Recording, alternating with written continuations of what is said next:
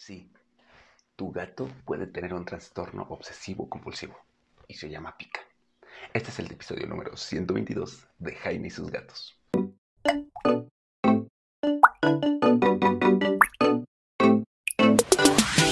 Hola, ¿qué tal? ¿Cómo están? Yo soy Jaime, soy un cat lover y comparto mi vida con cuatro maravillosos gatos que afortunadamente he sido un buen cat daddy y no han desarrollado trastornos obsesivos compulsivos han desarrollado otros, pero pica no.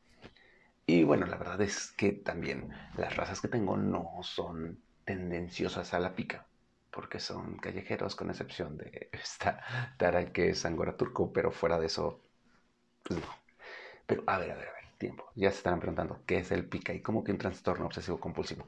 Bueno, un trastorno obsesivo compulsivo es esa acción que realizan los animales o las personas por reacción a algo en su entorno o en su, físico, en, su fisiología y que no pueden controlarlo. Así como las personas que tienen que mantener todo limpio y que si no se ponen como histéricas, los que no pueden pisar líneas, bueno, pues los gatos también desarrollan un trastorno obsesivo compulsivo que se conoce como pica.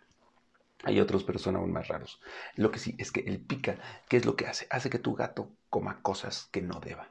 Principalmente tela. Eh, se hace mucho énfasis en la lana, en que les gusta masticar lana, pero en general tela, pero puede ser también madera, puede ser también piedras, puede ser plásticos, pueden ser más cosas. Sí, como lo sospechan, hay un pequeño gran riesgo ahí, es que ingieran algo que su organismo no pueda sacar y entonces va a tener que entrar el doctor a cirugía. Y como no queremos eso, hoy te voy a platicar un poco acerca de lo que es el pica y de cómo prevenirlo. En realidad no lo puedes detener porque tienes que ayudarte a un etólogo, son procesos largos, tienes que apoyar a tu gatito en muchos sentidos. ¿De dónde surge el pica? ¿Por qué tu gato puede desarrollar pica? Bueno, hay tres motivos principales. El primero, la raza. Si tienes una raza oriental, los siameses, por ejemplo, los gatos siameses tienen una tendencia importante a desarrollar pica. Así que si vas a adquirir un gatito de raza, averigua sobre la raza. Ya saben que la zootecnia es importante. Averigua sobre la raza y ve si tiene tendencia al pica. Si tiene tendencia al pica, no es que no lo tengas, es que vas a tener que tomar ciertas medidas para que tu gatito no caiga en este trastorno. Y habla desde el creador, búscate un creador responsable, eh, habla con tu veterinario, habla con un etólogo para ver qué más puedes hacer si quieres alguna raza que tiene tendencia a pica. ¿no? El más famoso, pues el semes, pero en general casi todos orientales. ¿Cuál otro? También el aburrimiento. Sí, el aburrimiento, como siempre, hace que los gatitos hagan cosas raras. Un gato aburrido va a empezar a morder cosas que no debe y de repente le va a encontrar el gusto y entonces va a empezar a consumirlo constantemente. ¿Cómo puedes ayudar a que tu gato no esté aburrido? Enriquecimiento del ambiente. Algunos dirán, pues se aburre en casa, que salga. No, ya hemos hablado varias veces, no vamos a tocarlo, sí, sí lo voy a tocar. Los gatos caseros viven mejor, repítanlo, los gatos caseros viven más, viven mejor. ¿Sale? Un gato que sale a la calle para distraerse está en riesgo de ser envenenado, de que lo atropellen, de que se pierda, de que lo persiga un perro, de que lo mueran otros gatos, de que adquiera enfermedades, de que, de que, de que, de que, de que, así que no, salir a la calle no, no es opción. Sí es opción enriquecer el ambiente, sí es opción que desde cachorro lo acostumbres a salir con correa y que solo salga a la calle contigo y con correa y que puedas estar monitoreando lo que hace. Este, el enriquecimiento del ambiente ya les dije que es que tenga sus juguetes en solitario, que tú juegues con él, que tenga repisas para subir, espacios abajo a nivel de piso para esconderse, vista a la calle, este, juguetes en solitario, que tú pases tiempo jugando con él, ya lo dije como tres veces. Es que convivir con tu gato es importante, te va a ayudar a que tu gato no esté aburrido, te va a ayudar a que tu gato te quiera, te va a ayudar a que tu gato esté feliz. Pero si estás mucho tiempo fuera, pues también te digo, puedes hacer otras acciones, poner un poco de Feliway, eh, actividades propias del enriquecimiento ambiental de una casa, que es parte de tu chamba, para que este, tu gato esté feliz, no esté aburrido y entonces no tenga que dedicarse a morder cosas que no deba. Y la última situación es una deficiencia nutricional. Hay otras situaciones, sí, lo sé, pero estas son como las básicas y de las que es más común. Si hay alguna otra, pues ya tendrías que ir con un veterinario. De hecho, ve con un veterinario de todas formas para que te oriente y con un etólogo para que te oriente más en cómo cuidarlo. Pero en una deficiencia nutrimental quiere decir que a tu gato le estaba faltando fibra. Esto puede ser porque eh, le das un alimento de baja calidad, porque estás con una dieta BARF que no está completamente integrado, que le faltan algunas, algunos nutrientes Eh, no estoy diciendo que las dietas bar sean malas, sí, ya sé que tengo un episodio donde digo que la dieta bar es mala, pero eh, digo, es de sabios con mi opinión. Eh, pero tiene que estar bien moderada, ¿no?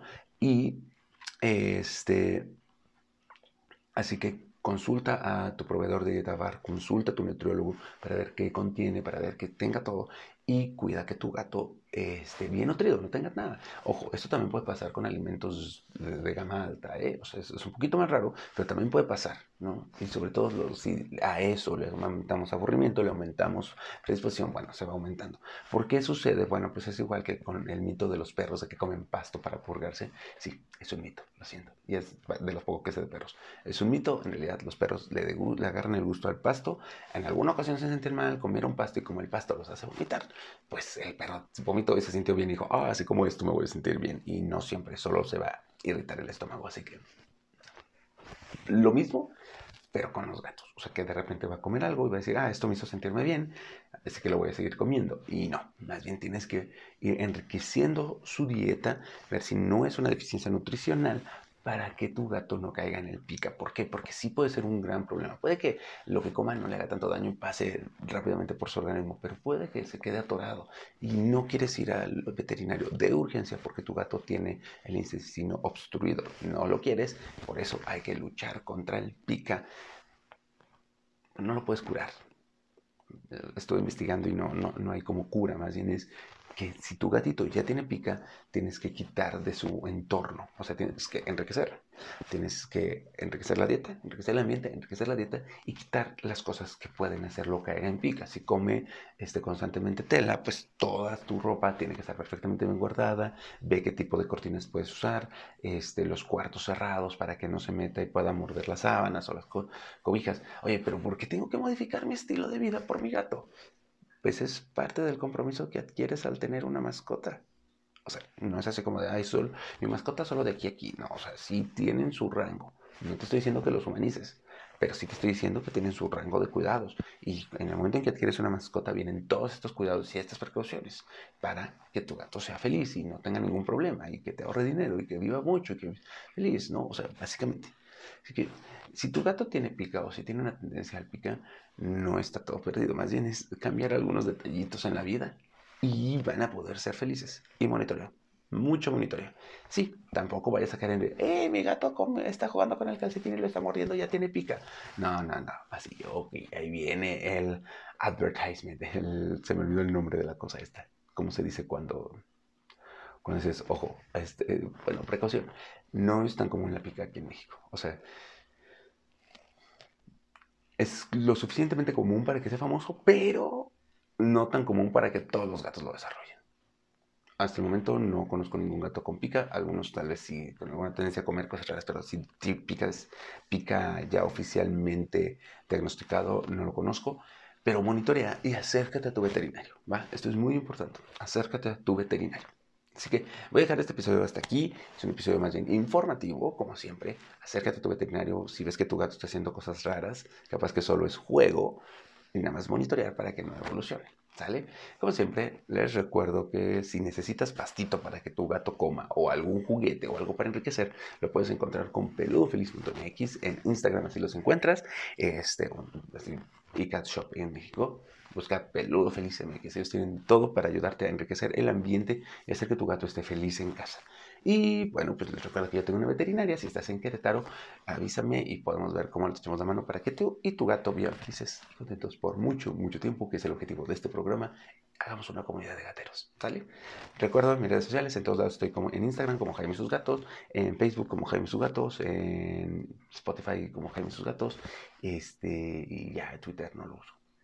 Ah, y TikTok, como Jaime sus gatos. que tengan un excelente ahí. Nos vemos. Adiós.